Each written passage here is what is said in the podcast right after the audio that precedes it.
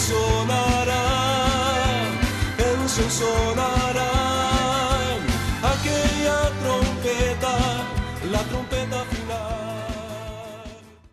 La Iglesia de Cristo de los Ministerios Llamada Final en Phoenix, Arizona, presenta su programa Llamada Final. Conscientes de que vivimos los últimos tiempos y que la humanidad necesita escuchar la verdad eterna de Dios, presentamos el siguiente programa con el pastor José Arriaga. Con ustedes, el pastor José Arriaga con el mensaje de la palabra de Dios.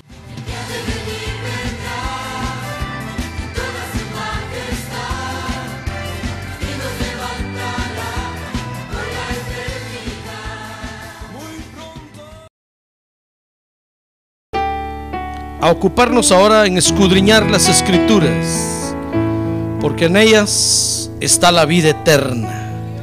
Amén. Muy bien, Evangelio de San Juan capítulo 8, verso 36. San Juan capítulo 8. Dice el verso 36. ¿Tiene lista la lectura? Dice amén, ¿la tiene lista? Muy bien, dice entonces, así que si el Hijo os hace libres, seréis realmente libres. ¿Quiere leer en voz alta conmigo ese verso? A ver, todos juntos leámoslo. Así que si el Hijo os hace libres, seréis realmente libres. Amén. Muy bien. Vamos a orar por las peticiones. Cierre sus ojos. A ver, levante su mano en alto, hermano. Vamos a orar. Padre, en el nombre de Jesús, ahora te presentamos nuestras peticiones, Señor, y te rogamos que las atiendas, por favor. A ver, levante su mano en alto, hermano. ¿Sabe usted lo que es levantar la mano en alto? A ver, levante su mano en alto. A ver, intercedamos, Padre. Te presentamos estas peticiones, Señor, y te rogamos que las atiendas, por favor. Ten misericordia de nosotros. Auxílianos porque hoy te necesitamos, Señor. Ten misericordia, por favor, y glorifica tu nombre con estas peticiones. Haz maravillas. Destruye la maldad, destruye la enfermedad. Toda oposición que se levanta, la destruimos en el nombre de Jesús. Toda palabra de maldición que se dice contra la iglesia, yo la rechazo ahora en el nombre de Jesús. Fuera de aquí en el nombre de Jesús. No aceptamos toda palabra de enfermedad, palabra de maldición. La rechazamos en el nombre de Jesús y le ordenamos que se vaya de aquí. Porque la sangre de Cristo nos cubre y nos limpia de toda maldad. En el nombre de Jesús. Amén y amén. Muy bien, pueden sentarse hermanos, por favor.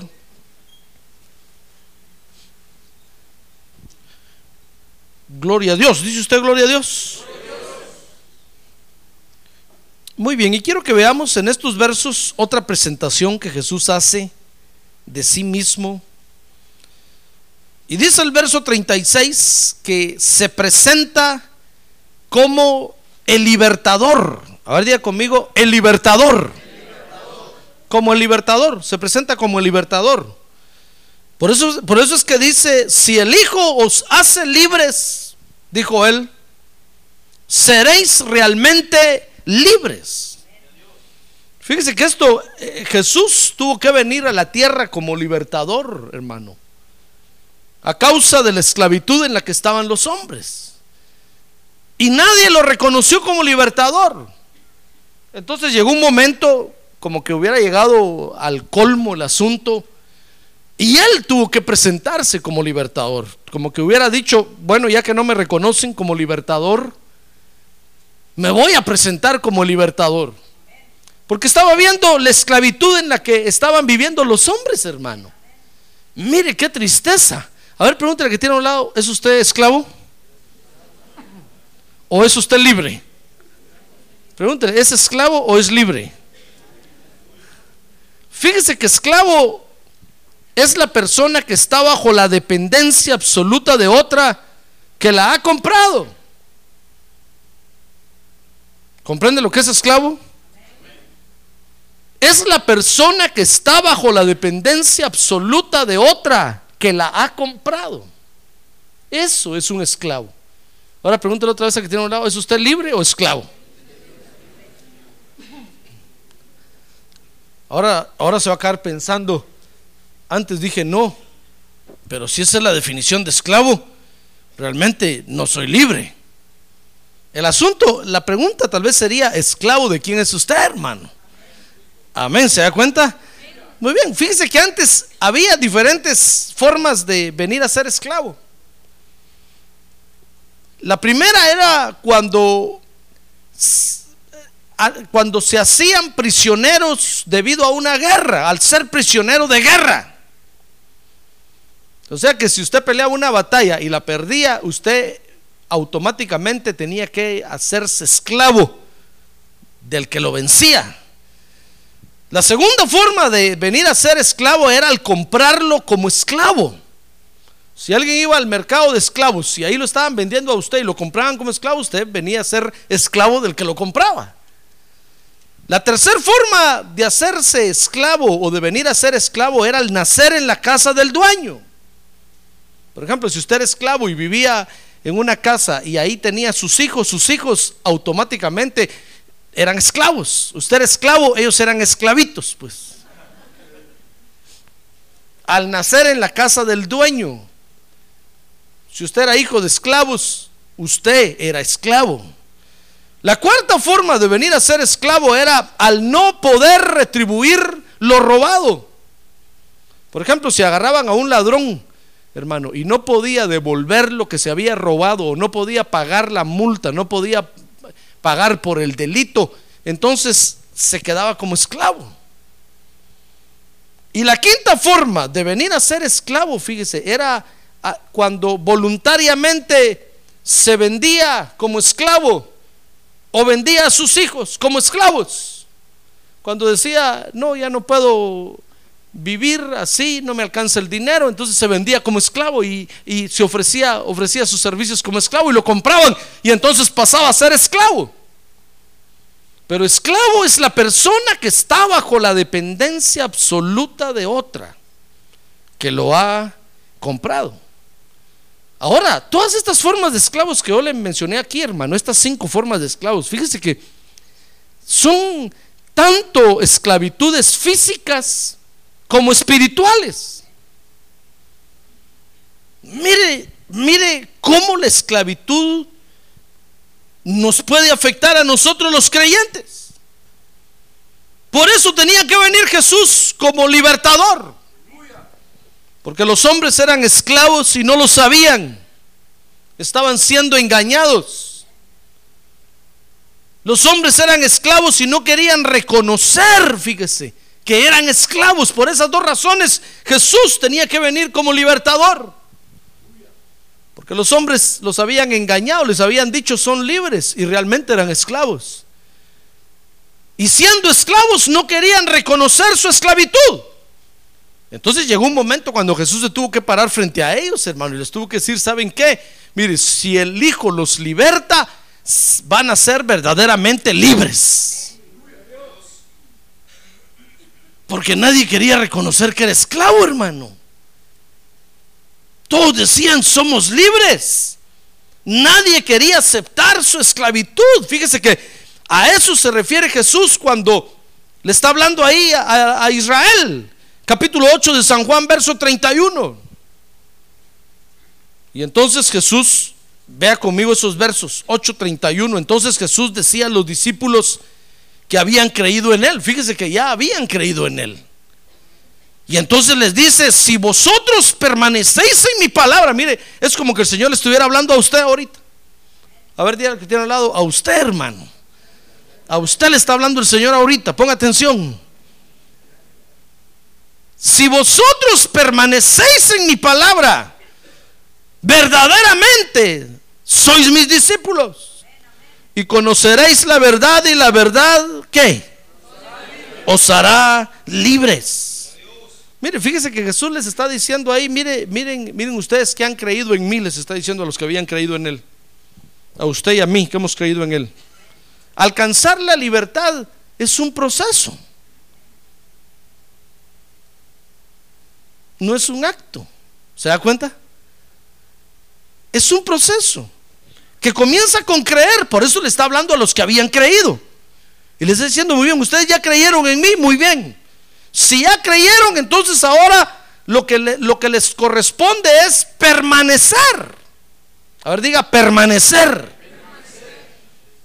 Porque no es solo asunto de aceptar a Jesús como Salvador y, y, calabaza, calabaza, cada quien para su casa. Que usted se vaya y que diga, no, yo acepté a Cristo como Salvador, ya, ya estoy en el cielo. Sí, al morir va a estar en el cielo si nació de nuevo. Pero en la tierra va a vivir como un esclavo. Entonces Jesús les dijo, ustedes que han creído, ahora lo que les, lo que les toca hacer es dar el otro paso, que es aprender a permanecer en mi palabra. Porque al permanecer en mi palabra, entonces van a ir conociendo la verdad, poco a poco, poco a poco, poco a poco. Y la verdad los hará libres. ¿Se da cuenta? Hermano, porque nosotros los creyentes, los que hemos creído, los que le hemos creído a, Jesús, no los que creemos en Jesús, los que le hemos creído a Él, corremos el riesgo de, volver a ser esclavos en estas mismas cinco modalidades de esclavitud. Usted puede venir a ser esclavo al ser prisionero de guerra. Por ejemplo, si usted está peleando una batalla y la pierde, el que le gana va a ser su dueño y su amo. Estoy hablando espiritualmente. Porque estas eran cinco modalidades de esclavitud, hermano, físicas. Y como, como los israelitas eran libres ahí, podían salir a la calle a la hora que querían, ir a comprar lo que querían, trabajar donde querían, dormirse y levantarse a la hora que querían, ellos creían que eran libres. Y entonces el Señor se tiene que parar y decirles, miren, ustedes no son libres. Pero si yo los libero, van a ser realmente libres. Entonces, espiritualmente nosotros podemos ser esclavos, hermano. Usted tal vez es libre. Tal vez se vino huyendo de su país. No sé nada de nadie. Tal vez la policía lo andaba buscando por allá. Y se vino para acá. Y ahora usted dice, no, aquí, aquí soy libre. Bueno, físicamente está libre. Pero espiritualmente puede estar esclavo, hermano. Y nosotros le hemos creído a Jesús y podemos venir a, a, caer en alguna esclavitud espiritual. Por eso el Señor Jesús dijo, mira, si, si, si le debes algo a tu hermano, ven, ve y ponte a cuentas con él rápido. Antes de que te entregue al juez y el juez al alguacil y vengan los soldados y te, y te agarren y te metan preso y no vas a salir de ahí de esa cárcel, no vas a salir hasta que pagues el último cuadrante. No estaba hablando de la policía de aquí, hermano, ni, ni de la migra. Estaba hablando espiritualmente. Si, si, tú tienes algo con tu hermano y tu hermano presenta la queja con Dios, va a venir Dios y va a mandar a los demonios, hermano. Y te van a agarrar y te van a meter en una prisión porque tú diste los derechos.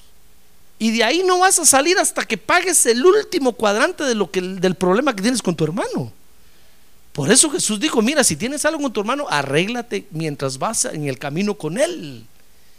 Porque no va a hacer que él se queje al juez y el juez mande a los alguaciles y los alguaciles te tomen y te metan a la cárcel. Eso no es un juego, hermano. Cuando usted y yo tenemos algo contra un hermano, tenemos que arreglarlo rápido. ¿No cree usted que puede usted estar en la iglesia sin hablarle a medio mundo, peleando con medio mundo, haciéndole caras a todos y baratas también? Caras y baratas. Y que así puede estar en la iglesia y, que nadie lo toca.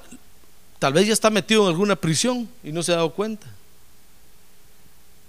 En la iglesia no se puede estar así, hermano. Ponte a cuentas con tu vecino, dice, mientras vas por el camino.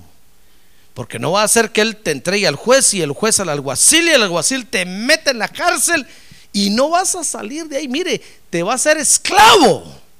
Puedes ser esclavo del odio, de la envidia, del rencor y no vas a salir de ahí, aunque el pastor ore por ti. No vas a salir de ahí hasta que pagues el último centavo que debes. ¿Comprende? ¿Comprende de qué esclavitud estaba hablando Jesús? Hermano, si nosotros tenemos una guerra y la perdemos espiritualmente hablando, usted va, a ser esclavo del ganador. Por eso cuando uno está peleando una batalla espiritual, hermano, y usted siente que perdió, debe venir a refugiarse rápido a los pies de Cristo y clamar a la sangre de Cristo, porque no va a hacer que venga el enemigo y lo tome y lo agarre y lo esclavice para el resto de su vida en la tierra. ¿Comprende lo que quiero decirle? Entonces, hermano, nosotros podemos llegar a ser esclavos ahora que estamos en la iglesia, al perder una batalla espiritual. Fíjese que podemos ser esclavos si alguien nos compra como esclavos. Es decir, si alguien viene y lo soborna a usted para que peque, usted se puede hacer esclavo porque acepta el soborno. Si alguien viene, por ejemplo, y le dice, mira, tómate dos cervezas, no tiene nada de malo. Al contrario, la levadura de la cerveza es alimento, engorda. Usted sabe que hay flacos que quieren engordar, ¿va? Y usted acepta el soborno y usted dice, ah, sí, bueno, como medicina, a ver, tráigame un six pack de una vez mejor. Y se lo toma. Se va a hacer esclavo del licor, hermano, porque está aceptando el soborno. Usted mismo lo están comprando para que sea esclavo y usted está aceptando hacerse esclavo. ¿Comprende eso? Por eso cuando alguien te, le diga, mira hermano, ve y róbate eso, usted dígale, no, no, no, no, yo no quiero ser esclavo del robo. Ve tú y róbatelo. Yo no. Cuando alguien venga y lo invite a usted a pecar, rechace eso, hermano. Porque se va a hacer usted esclavo de ese pecado. Se va a vender como esclavo usted voluntariamente. La tercera forma es se hacía uno esclavo al nacer en la casa del dueño. Esos son los ancestros. Son las cadenas que venimos jalando de nuestros antepasados, que por herencia las recibimos al nacer en la tierra. Usted nació esclavo y trae jalando las cadenas, hermanos. Cada vez que camina se oye trin cuando jala las cadenas. Trin. Ya no es el espanto aquel que jala las cadenas, es usted el espanto. Usted lleva las cadenas ahí arrastrando. Y hay algunos que las oyen y dicen, uy, este anda jalando unas cadenas. Porque nació esclavo a causa de sus ancestros. Mire, la cuarta forma de venir a ser esclavo era al no poder retribuir lo robado. Es decir, cuando usted comete pecado y no se pone a cuentas con Dios, hermano, usted no está retribuyendo no está pagando por la falta cometida. Entonces se vuelve esclavo de ese pecado y no va a ser libre hasta que pague el último centavo. ¿Se da cuenta cómo puede llegar, venir a ser esclavo? A ver, dígale que tiene un lado, ¿se da cuenta, hermano? Anote, dígale, anote y, y dése cuenta. Y por último, al voluntariamente venderse o vender a los hijos, Mire, eso es cuando usted voluntariamente cede los derechos de su vida, voluntariamente. Entonces usted viene a ser esclavo. Viene a ser esclavo. Nosotros los creyentes podemos venir a ser esclavos aquí en la iglesia, hermano. Estando en la casa de la libertad, estando en el lugar donde se caen las cadenas, usted puede venir arrastrando un montón de cadenas. Y entonces ya no se va a llamar la casa de la libertad, se va a llamar la casa de los espantos. Halloween. Acuérdense que aquellos allá, Jesús les dijo, ustedes hicieron de la casa de mi padre una cueva de ladrones. Nosotros podemos hacer de la casa del Padre una casa de espantos, hermano. Todos jalando cadenas, con aquellas bolotas que jalan los presos. Y usted se la pasa al otro y el otro se la pasa a usted. Hasta fútbol juegan con esas pelotones, hermano. Estoy imaginando, déjeme imaginar un poco. Porque lo que quiero decir es que hay quienes se acostumbran a las cadenas, que ya hasta las necesitan. Se sienten raros. Eh, eh, se, ponen a pensar, ¿qué, ¿qué voy a hacer yo el día que ya no tenga las cadenas? Si son las que me adornan. Se acostumbran, ¿se da cuenta? Se acostumbran a las cadenas. Bueno, podemos ser esclavos estando en la casa del Padre, hermano. Pero por eso Jesús tenía que venir como libertador, porque se dio cuenta que los hombres eran esclavos y no se habían dado cuenta que eran esclavos. Y no querían reconocer que eran esclavos. Entonces él dijo, muy bien, voy a ir a la tierra como libertador, para enseñarle a los hombres que son esclavos y necesitan un libertador. Necesitan un libertador. Mire, hermano, Israel en Egipto, 440 años en Egipto. ¿Usted cree que no se habían acostumbrado a vivir ahí? Claro. 440 años, hermano, hágame el favor. Casi el tiempo desde que vino Cristóbal Colón a América, para acá. Hace 500 años vino Cristóbal Colón. ¿Usted, está acostumbrado a vivir aquí? ¿Sí o no? Sí. Yo le aseguro que si ahorita viniera alguien diciendo, a ver, todos los hispanos, nos vamos de regreso para España. Usted dice, no, ¿qué voy a hacer yo a España? Si yo ya, ya 500 años que vivo aquí. Comenzando que no soy español, español puro. Ya soy cruzado. ¿Qué voy a hacer yo a España? A hablar con la Z. No, muchas gracias. No, si yo soy, ¿verdad? ¿Verdad que sería raro? Imagínate, así estaba Israel en Egipto, hermano. Ya estaban acostumbrados. ¿Cuántas generaciones habían pasado ya ahí? Y de repente aparece Moy diciéndoles, bueno, pueblo de Israel, let's go.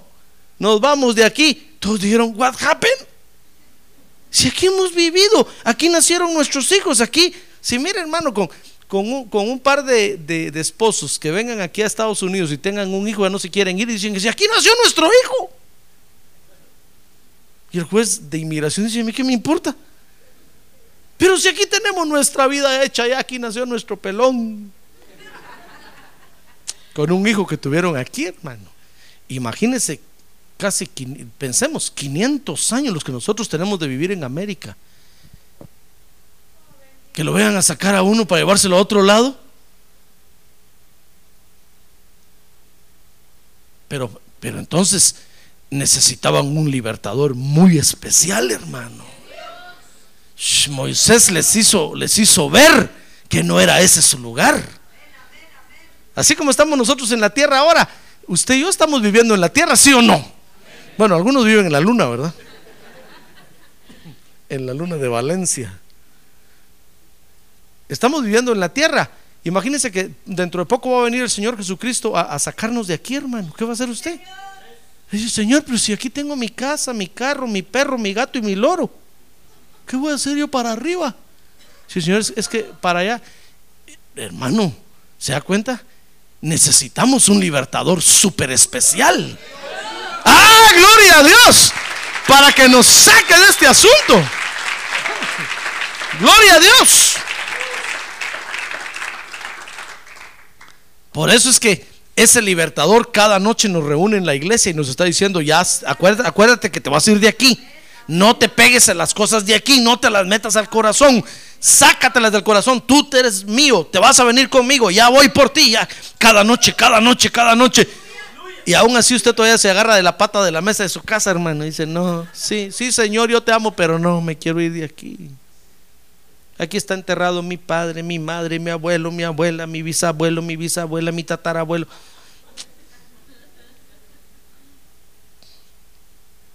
Necesitamos un buen libertador, ¿no le parece? Ah, por eso apareció Moisés con grandes señales. Cuando el pueblo de Israel vio eso, dijeron, no, de veras que no somos de aquí. Vámonos de aquí, ¿qué estamos haciendo? No, nos va a caer toda esta maldición junto con toda esta gente de aquí. Salieron huyendo de ahí. Así es que los que no están muy convencidos de irse con el Señor Jesucristo todavía, espérese a ver la gran tribulación. Y cuando vea la sonrisa del anticristo ahí gobernando en el mundo, entonces va a decir, no, Señor, de veras que yo soy tuyo. Llévame pronto. Sácame de aquí. Si no está muy convencido, la gran, tal vez la gran tribulación lo convenza. Por eso tenía que venir Jesús como libertador, ¿se da cuenta? Los hombres estaban acostumbrados a jalar las cadenas, hermano. Y entonces Jesús les tiene que decir muy bien, ustedes ya comenzaron a ser libres, ya creen en mí, ahora aprendan a permanecer en mi palabra. Y lo que vayan conociendo de mi palabra, cada culto, cuando el pastor se las predique y se las enseñe, lo que vayan conociendo, ese poquito que van asimilando cada culto, porque en un culto usted se duerme la mayor parte del tiempo, hermano. Mire, si, si el mensaje tarda una hora, usted se duerme 59 minutos. Un minuto está atento y del minuto que está atento, 59 segundos, pasa mirando para todos lados. Y un segundo mira nada más al pastor así, pone atención, hermano. ¿Ya ve cómo lo controlé, cómo lo controlé yo ya? Ese poquito que agarra en ese segundo, imagínense cómo comemos, hermano. Por eso, gracias a Dios que el Señor todavía no va a venir. Porque hay muchas cadenas que votar todavía, hermano. A ver, que tiene un lado, muchas cadenas tiene que votar usted, hermano. Muchas cadenas le faltan por votar. No crea que ya las votó todas. Y ese poquito que vamos oyendo, Jesús dijo, si, si aprendes a permanecer en mi palabra y la asimilas y la escuchas y la pones por obra, poquito a poquito, poquito a poquito, vas a ir conociendo la verdad y la verdad te libertará. ¡Ah, gloria a Dios! La verdad te hará libre. Ahora, ¿sabe qué pasó? Dice, dice San Juan 8:33 que los que habían aceptado a Jesús, usted esta noche ahí ponga su nombre. Juan, María, Pedro. Mejor se lo digo en inglés, Charlie. ¿Sabe qué dijeron? Reaccionaron diciendo, no, si nosotros no somos esclavos. Mire, ¿cuántos creyentes a veces dicen, no, si yo acepté a Jesús como Salvador? No, si yo, yo voy a la iglesia. Y ahí, ahí trae las grandes cadenas cargando, hermano. ¿Sabe qué dijeron? Dice el verso 33, capítulo 8. Ellos le contestaron, somos descendientes de Abraham y nunca hemos sido esclavos de nadie. ¿Cómo dices tú, seréis libres? Se asustaron, hermano. Jesús les habló de libertad y dijeron, ¿What? Hace tantos años que Moisés los había sacado de Egipto, ellos decían, no, ya no somos esclavos de nadie. Además somos hijos de Abraham. Y tú dices que necesitamos ser libres. Miren, ¿se da cuenta? No reconocían que necesitaban ser libres, hermano. Yo espero que no esté usted en este grupo. ¿Usted, usted reconoce que necesita, necesita ser libre, sí o no?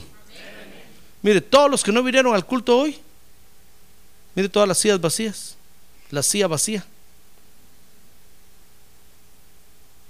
Es porque ya se creen muy libres. Y dicen, no, yo ya no necesito ir al culto, yo ya soy libre. Pero usted que vino, usted sí necesita ser libre, ¿verdad? Igual que yo, hermano. Yo por eso estoy todas las noches aquí, ya me vio. ¿Ya cuenta que por eso estoy todas las noches yo aquí? Porque necesito ser libre, hermano. Y ando viendo cómo el Señor me libera. Cada culto le digo, Señor, libérame otro poquito hoy, que se caiga otro eslabón de la cadena, por favor. Pesa mucho.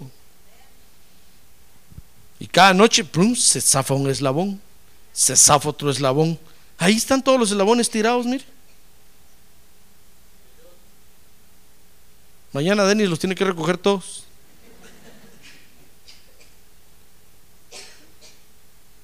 Mire, estos no reconocieron, hermano. Porque solo reconocen, fíjese, dice ahí el verso 33, la esclavitud física. Ellos están diciendo, no somos esclavos de nadie. ¿Y por qué dices que necesitamos libertad? Somos hijos de Abraham. Usted tal vez dirá, yo tengo iglesia, tengo pastor, tengo cobertura. No necesito ser libre de nada. Porque no se reconoce la libertad espiritual, hermano. Estos, estos estaban pensando en cadenas literales, en prisiones literales. Pero el Señor no les estaba hablando de esa clase de esclavitud, dice San Juan 8:34. Que Jesús le respondió en verdad, en verdad os digo que todo el que comete pecado es esclavo de quién? Ah, de don Pecas o de don Pequis. Es esclavo de don pecado. No me va a decir usted que usted no comete pecado, hermano. Y tiene pastor. Y tiene iglesia. Yo también. Cometemos pecado, hermano. Pero ahí está hablando Jesús del que deliberadamente, con hecho pensado, premeditadamente, va y comete pecado. No del que, digamos así, casualmente comete pecado o lo alcanza el pecado y lo toca. Jesús no está hablando de ese, está hablando del que premeditadamente, con ventaja, premeditación y alevosía, va y comete pecado. Ese se hace esclavo de un señor que se llama Don Pecas. Don Pecado. A ver, diga, Don Pecado. Note entonces, hermano, que el pecado, fíjese, es un ente esclavizador.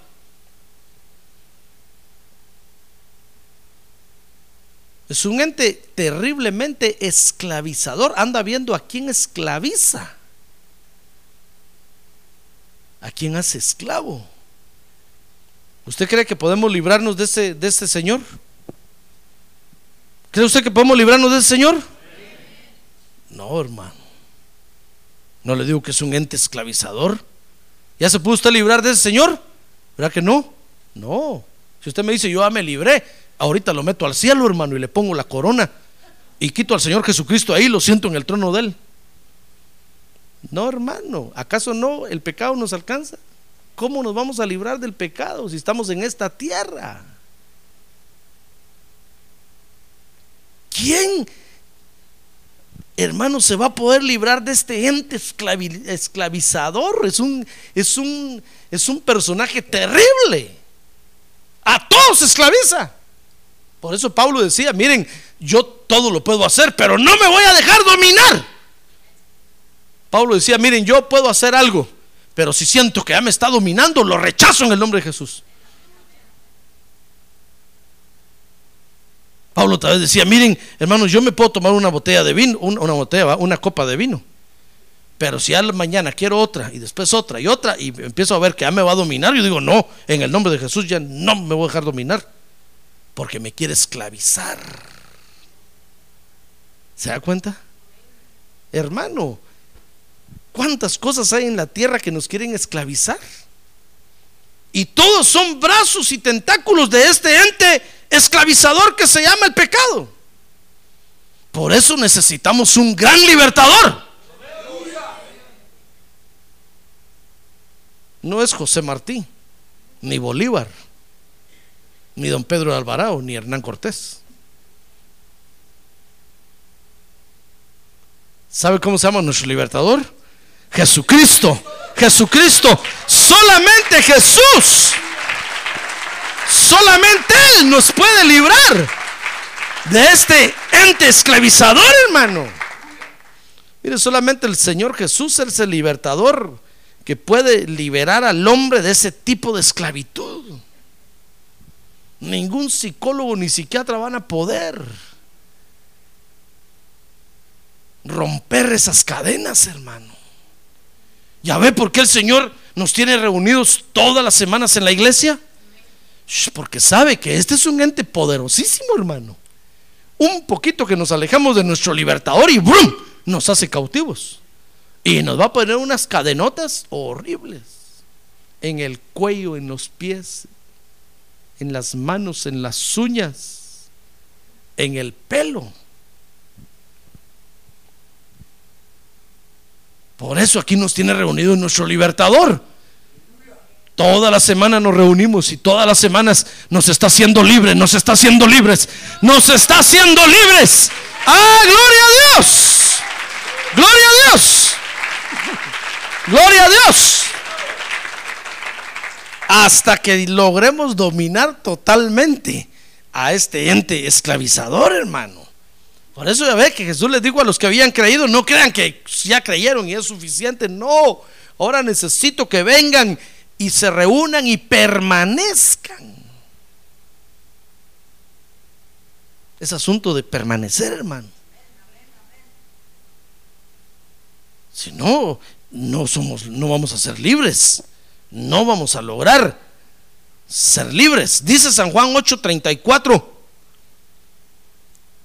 que Jesús le respondió, en verdad, en verdad os digo que todo el que comete pecado es esclavo del pecado, dice el verso 35, y el esclavo no queda en la casa para siempre. El Hijo sí permanece para siempre. Así que si el Hijo os hace libres, seréis realmente ¿qué? Libres. libres. Oiga lo que está diciendo el Señor aquí, está diciendo, ¿sabes? ¿Quieres, quieres, ¿Quieres estar en mi casa siempre? entonces deja que yo te libere. Si no, no vas a aguantar. No vas a aguantar. Si usted cree que viniendo a la iglesia con cadenas, usted va a permanecer y va a quedar, no va a quedar, no va, no, va a aguantar, hermano. Las cadenas cada vez se le van a hacer más pesadas. ¿Y sabe por qué se le van a hacer más pesadas? Por la misma palabra de Dios que va a caer sobre usted. La misma palabra que libera es la misma palabra que esclaviza. Si usted no agarra la liberación de Jesús, esa misma palabra lo va a encadenar más, hermano. Lo va a encadenar más y va a llegar un momento en que usted no va a aguantar y no va a quedar en la casa, porque el esclavo no queda en la casa. En cambio, el hijo, el que aprende a ser libre, ese sí permanece en la casa. ¿Ya ve usted por qué muchos creyentes no, no permanecen en la iglesia? Porque no aceptan la liberación de Cristo, hermano. Y entonces cada vez se amarran más, se amarran más, se amarran más y llega un momento en que ya no aguantan y salen corriendo. Porque ellos mismos se amarran. En lugar de aprovechar la palabra para liberarse, se amarran más. Se amarran más. Mire, en lugar de aprovechar la palabra y decir gracias Señor porque me estás hablando a mí, porque me quieres liberar, dicen que malo es ese pastor Solo de mí habla. Solo de mi problema predica. ¿Para qué se lo conté? Y se amarran más, se amarran más y se amarran más. Y llega un momento en que ya no aguantan y salen huyendo. Por eso Señor, el Señor dijo, repito las palabras que el Señor dijo, verso 35, capítulo 8, y el esclavo no queda en la casa para siempre. ¿Se da cuenta? El Hijo sí permanece para siempre. Así es que, digámosle al Señor esta noche, Señor, libérame esta noche. Yo quiero venir a tu casa para ser libre, no para ser más esclavo del pecado, sino para ser libre del pecado. Amén.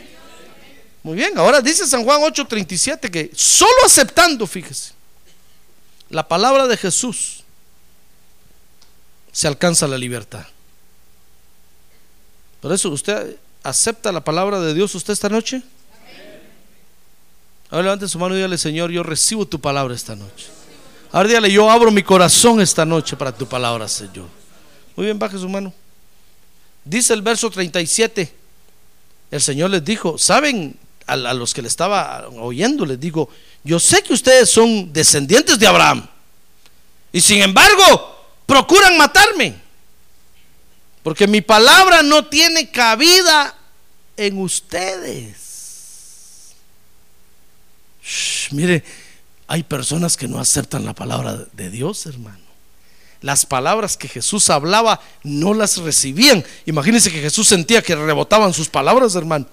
¿Se acuerda de Pedro cuando le dijo, Señor, ¿a quién iremos si solo tú tienes palabras de vida eterna? ¿Nota la diferencia? Y ahora estos otros, el Señor les dice, saben, mi palabra ustedes no la reciben. ¿Por qué no la reciben?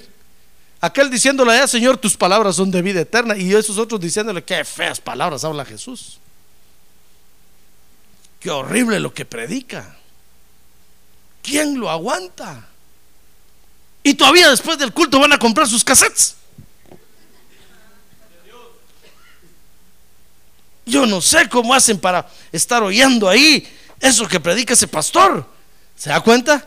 Y Jesús les dice, muy bien, yo sé que ustedes son hijos de Abraham, pero sin embargo mi palabra no la aceptan. Entonces les dice en el verso 38, Yo hablo lo que he visto con mi padre y vosotros entonces hacéis lo que oísteis de vuestro padre.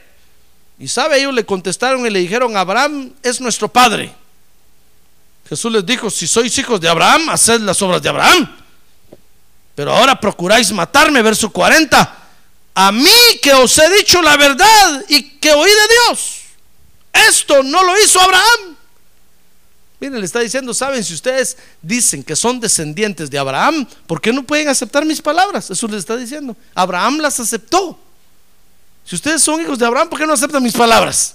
Mire, Jesús empezó, como que Jesús empezó a, a ver que había gato encerrado en el asunto, hermano. Jesús dijo, estos me quieren hacer de chivo los tamales.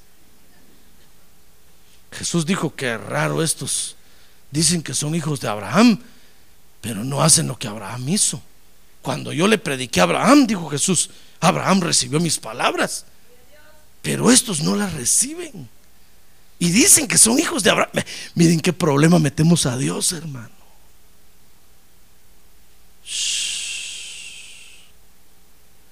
Cuando usted dice yo soy hijo de Dios, ¿usted es hijo de Dios? Y actúa diferente a como actúan los hijos de Dios. ¿En qué problema metemos al Señor, hermano? El Señor se queda mirándolo a usted y dice, ¿qué estás haciendo? ¿No dices que eres mi hijo? Entonces, ¿por qué no haces lo que yo hice? Sí, Señor, yo soy tu hijo. No, dice, aquí hay, aquí hay gato encerrado. Estás haciendo lo contrario a lo que yo hice. ¿Cómo dices que eres mi hijo? Mire el problema. El Señor empezó a verlos y a decir, ustedes dicen que son hijos de Abraham. Yo sé que son hijos de Abraham. Pero entonces, ¿por qué no reciben mis palabras? ¿Comprende? Es como que usted dijera, mi pastor es José Arriaga. Y nunca viene a hablar conmigo, hermano. Voy a decir un día, ¿cómo, dice que soy su pastor? Si no lo conozco. Mosco me río, grío. ¿Comprende? Ah, pero si usted ya vino a hablar conmigo, voy a decir, oh sí, ¿cómo no? Sí, claro, que yo soy su pastor. Yo oro por él o por ella personalmente cuando viene aquí. Pero si nunca ha venido, ¿cómo dice que soy su pastor? No, pero él es mi pastor. Hermano, ¿cómo voy a ser yo su pastor? salud. ¿Cómo voy a ser yo su pastor si nunca he hablado con usted? ¿Comprende? Eso le está diciendo Jesús. ¿Cómo dicen que son hijos de Abraham si no reciben mis palabras? Si Abraham las recibió. Dice, dice el verso, el verso 40. Jesús les dijo, pero ahora ustedes procuran matarme. A mí que les he dicho la verdad, dice el verso 41 Jesús les dijo, vosotros hacéis las obras de vuestro Padre. Y ellos les dijeron, ¿saben qué le dijeron ellos a Jesús? Nosotros no, no nacimos de fornicación. Tenemos Padre, es decir, Dios. Mire hasta dónde llegó la discusión, hermano. Llegaron al extremo de que le dijeron a Jesús, no, si nosotros sabemos cómo naciste tú. Nosotros sabemos que María se iba a casar con, José. Y en eso resultó esperando. Y el pobre José le pusieron la, pistola en la espalda y se tuvo que casar. Y no era hijo de él. Nosotros sabemos cómo naciste tú. Tú eres hijo de fornicación, le están diciendo a Jesús, hermano. Nosotros sabemos ahí la componenda que hubo ahí de José y María y que José se iba a ir y ya no se fue. Ya María estaba embarazada. Saber quién es tu padre, le están diciendo a Jesús. No es José. Nosotros sí tenemos un padre.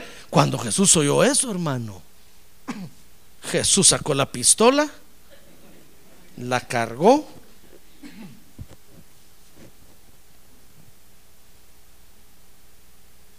Y entonces les dijo, verso 44, miren ustedes, ustedes son hijos del diablo, les dijo.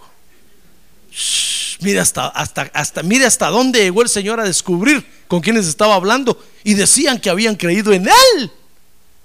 No mire a nadie, hermano, míreme a mí aquí. Por eso caras vemos y corazones no sabemos. ¿Usted ha creído en Jesús?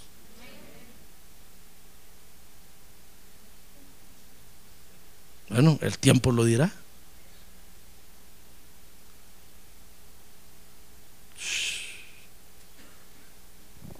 Mire, Jesús empezó, eh, cuando Jesús hizo la invitación, dijo, a ver, ¿cuántos quieren aceptar a Jesús como Salvador? Todos estos levantaron la mano, hermano. A ver, vengan, voy a orar por ustedes. Y oró Jesús por ellos. Entonces empezó a decir, muy bien, ahora que ya aceptaron a Jesús como Salvador, el siguiente paso es que vengan a la church, vengan a la iglesia, porque van a aprender la palabra de Dios y la palabra de Dios los va a liberar. Y sabe que levantó uno la mano, ¿y liberar de qué? Del pecado, de la esclavitud. Si no somos, si no somos esclavos, somos libres. Yo no necesito ser libre. Jesús dijo, ¿y este de dónde salió? Llamó a los sugieres, ¿están seguros que este aceptó a Cristo? Sí aceptó, hasta se bautizó en agua. Volvió a venir Jesús y le dijo, mire usted, tiene que venir a la iglesia. ¿Quiere ser libre? No yo, no, necesito ser libre, dijo. Jesús empezó a hablar con ellos, ¿se da cuenta? Y les empezó a decir, miren, ¿por qué no aceptan mis palabras? No, si nosotros somos hijos de Abraham, no necesitamos. Digo, Jesús, qué raro esto mire con qué gente se encontró el Señor, hermano.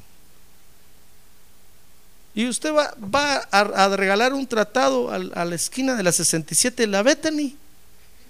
Y porque le dicen no, gracias, ya no quiere volver a ir, hermano. ¿Qué pasa si usted se encuentra con gente así? Jesús empezó a platicar con ellos y a decirles, miren, no, saben, no, ustedes algo raro tienen le dijeron, no, si nosotros sabemos quién es nuestro Padre, es Dios. Tú no tienes papá. dijo Jesús, estos abusivos. ¿Cómo saben cómo nací yo? Y entonces llegó al punto en que les dijo, verso 44, sois de vuestro padre el diablo y queréis hacer los deseos de vuestro padre. Imagínense qué iglesia la de Jesús, hermano.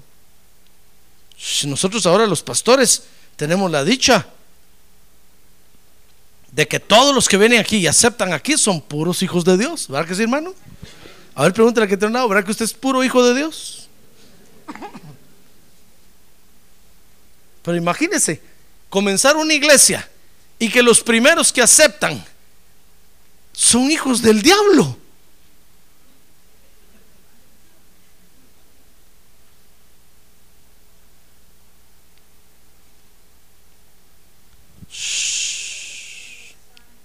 hermano.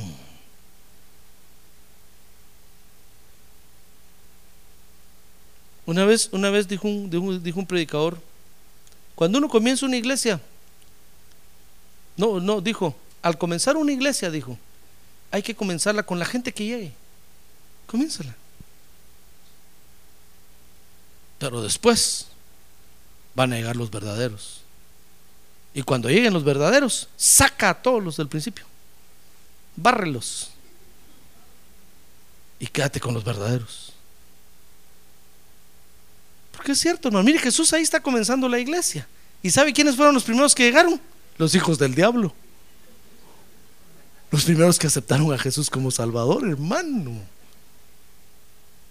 Jesús ya había puesto uno de ujier, otro a recoger la ofrenda, otro a dirigir. ¿Qué le parece que eran hijos del diablo?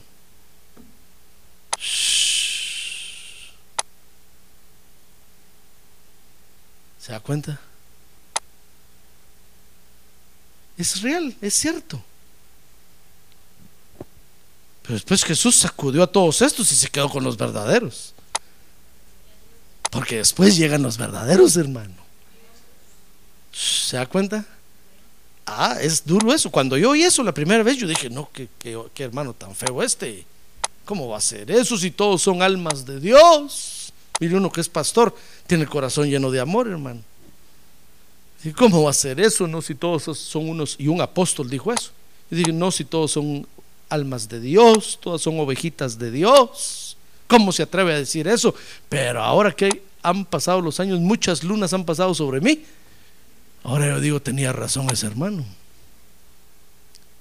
Cuando alguien va a comenzar una iglesia, yo le digo, mire hermano, vas a comenzar una iglesia, comiénzala con todo lo que llegue. Todo lo que llega es pura basura primero, pero comienza el juego con la basura. Cuando haya comenzado el fuego van a empezar a venir los verdaderos. Entonces saca la basura. Y te va a sacar con los verdaderos. Y es true. Es verdad. Jesús está comenzando una iglesia. Los primeros que llegan son los hijos del diablo. Y el Señor no se había dado cuenta, hermano. Lo, aceptaron, creyeron en Él, los juntó, les empezó a decir, vengan, vamos a hacer un discipulado, miren, eh, tienen que permanecer en mi palabra, vengan a la iglesia, vengan a las reuniones. Y empezó uno a decirle, no, ¿y por qué? Yo no necesito. No, Jesús dijo, qué raro este. ¿De veras aceptó? Sí, acepté de veras. Y entonces, ¿por qué no acepta mis palabras? Yo me atrevo a decir esto ahorita aquí, hermano, porque hace muchos años que, que comenzó esta iglesia. Ahorita ya hay puros verdaderos aquí. Pero si yo estuviera comenzando, no les diría eso.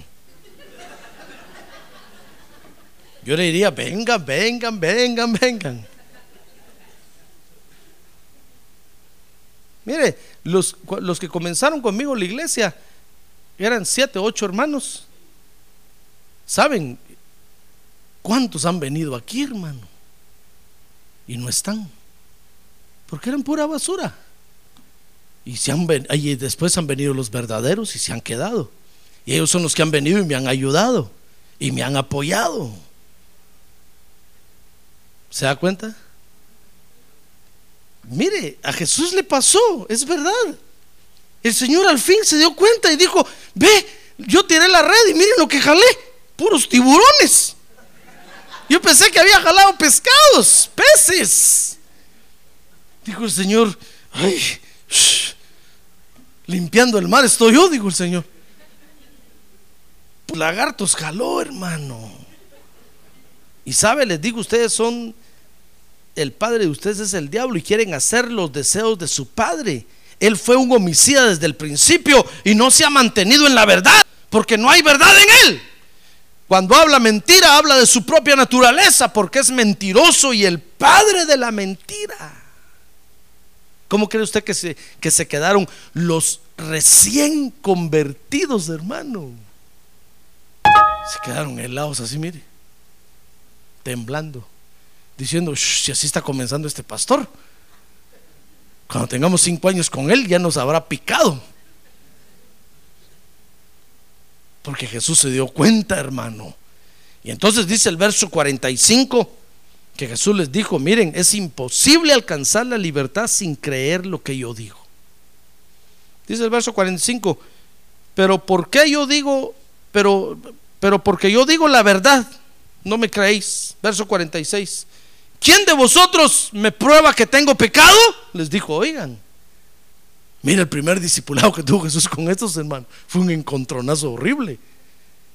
¿Quién de ustedes me prueba que tengo pecado? Y si digo verdad, ¿por qué vosotros no me creéis? Verso 47, el que es de Dios, escucha las palabras de Dios. Por eso vosotros no escucháis, porque no sois de Dios.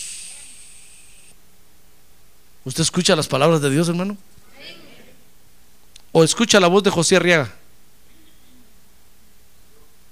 La voz de José Arriaga lo duerme. La voz de Dios lo despierta. Miren, ya, ve cómo se prueba a los hijos de Dios. A los hijos de Dios no se les prueba cantando, hermano. Por eso cuando usted ve un montón de cantantes cristianos por ahí, muchos, el, el 99.99% son lagartos. Porque no se les prueba a los hijos de Dios cantando, se les prueba sentándolos cinco horas a escuchar la palabra de Dios, a ver si aguantan. ¿Quiere usted probarse a ver si es hijo de Dios? Bueno, siéntese a oír un mensaje del pastor, a ver si lo aguanta. Si lo aguanta y después de oírlo se pone de pie y le dan ganas de cantar y adorar a Dios, usted es hijo de Dios, hermano. ¡Ah, gloria a Dios! ¡Gloria a Dios! ¡Gloria a Dios! ¡Gloria a Dios! Un- un- Una vez me dijo a mí un creyente, pero es que ustedes los pastores, ¿por qué tienen que predicar? ¿Por qué? ¿Quién dice que ustedes tienen que predicar? Porque no solo cantamos mejor y nos abrazamos y después nos vamos a comer un taco al, al comedor y calabaza, calabaza. Che, dije, este es lagarto. Es tiburón. Menos pez. Si después de escuchar la palabra de Dios, a usted le quedan ánimos de levantar las manos y adorar a Dios, usted es un auténtico hijo de Dios, hermano. Pero si después de escuchar la palabra de Dios le da una cólera, una rabia, y le dan ganas de bajar al pastor del púlpito a pescosadas, usted es un lagartón, no es un pez. ¿Cómo se prueba a los hijos de Dios? Con la palabra de Dios, hermano. Porque es como que a un bebé, usted le dijera, le pusiera ahí, hay bebé, a ver, a ver, bebé, usted llama a su bebé de 5 años, ahí hay un pedazo de carne asada y aquí hay un chocolate. ¿Qué quieres comer? ¿Qué cree usted que va a comer? Oh, el chocolate, hermano. Les encanta. Se lo bajan como saber qué. Ni sienten cuando se lo comen. Así es la palabra de Dios para el creyente. Es miel para su paladar. ¡Ah, gloria a Dios! ¡Ah, gloria a Dios! ¡Gloria a Dios, hermano! Es lo más dulce que hay. Y ahí está uno entretenido y entretenido y hermano. yo se los he dicho a ustedes. ¿Saben qué, qué me hace a mí estar, ser, de, ser pastor de esta iglesia y permanecer como pastor hasta el día? Linda lana, hermano. Su lana ya hace rato la convertí en sacos y chaquetas y zapatos. Ya no hay nada. ¿Sabe qué es? La palabra que Dios me da para usted, hermano.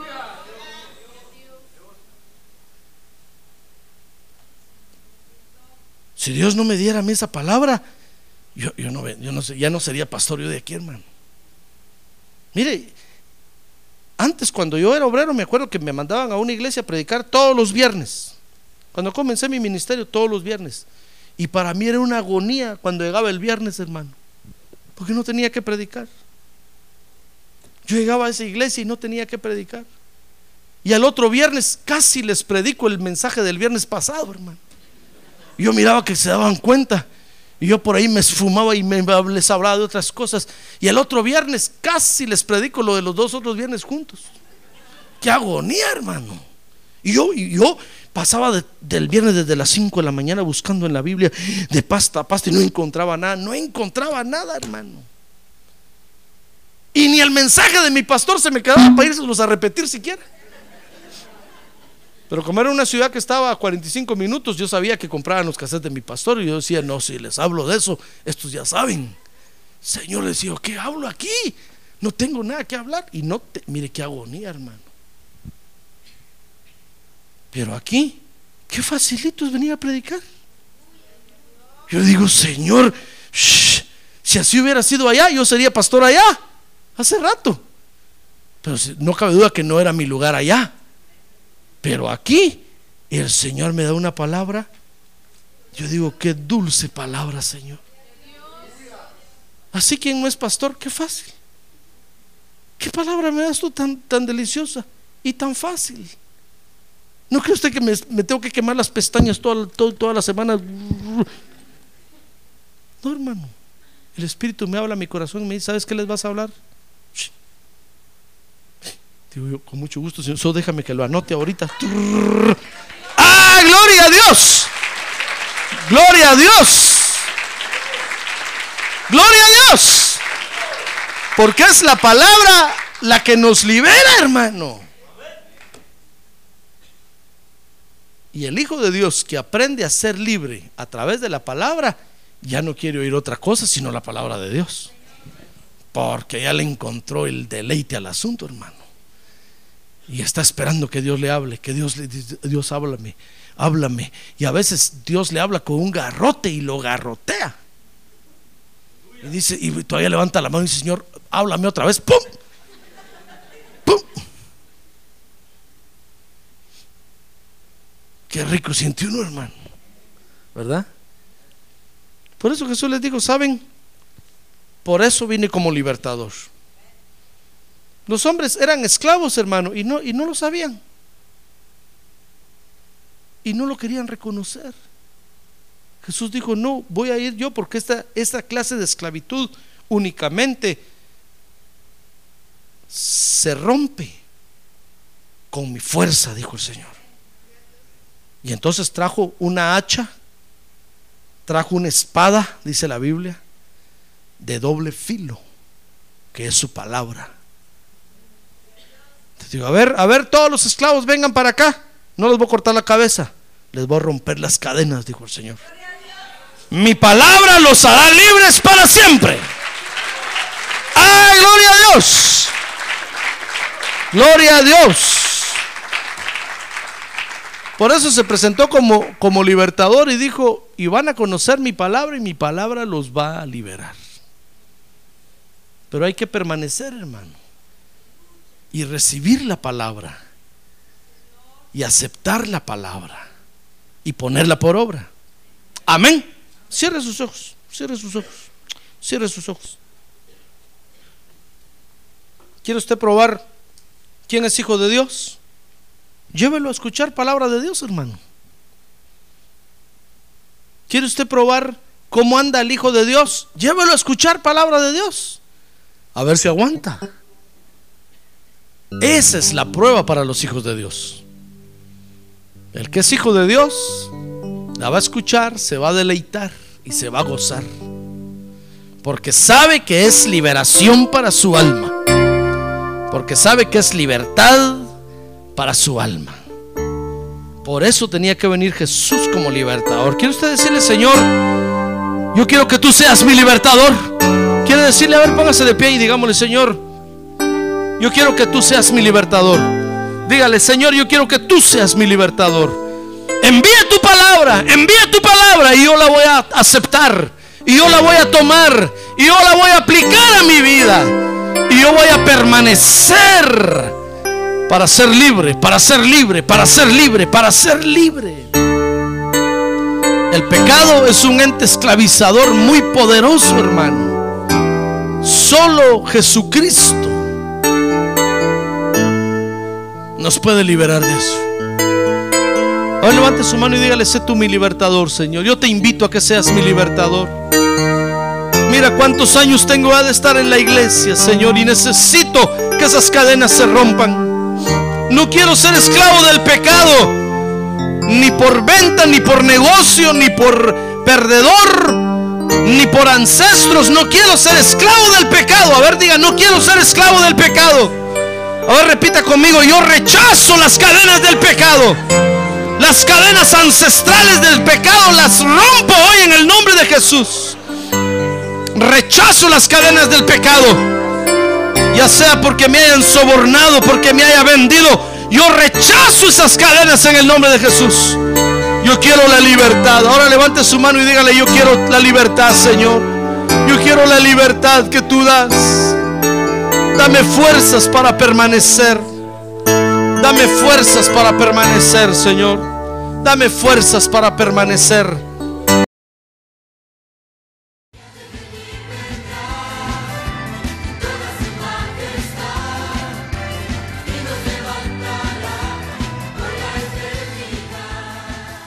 La Iglesia de Cristo de los Ministerios, llamada final en Phoenix, Arizona, cumpliendo con la comisión de Joel 2.1, presentó su programa, Llamada Final. Esperamos que nos vuelva a sintonizar la próxima semana a la misma hora por esta emisora. Los invitamos a nuestras reuniones en el 6023 Norte 71 Drive, esquina con Bethany Home Road. Para mayor información puede llamarnos al 623 934 1259 o visitarnos en la internet al www.llamadafinalphoenix.com.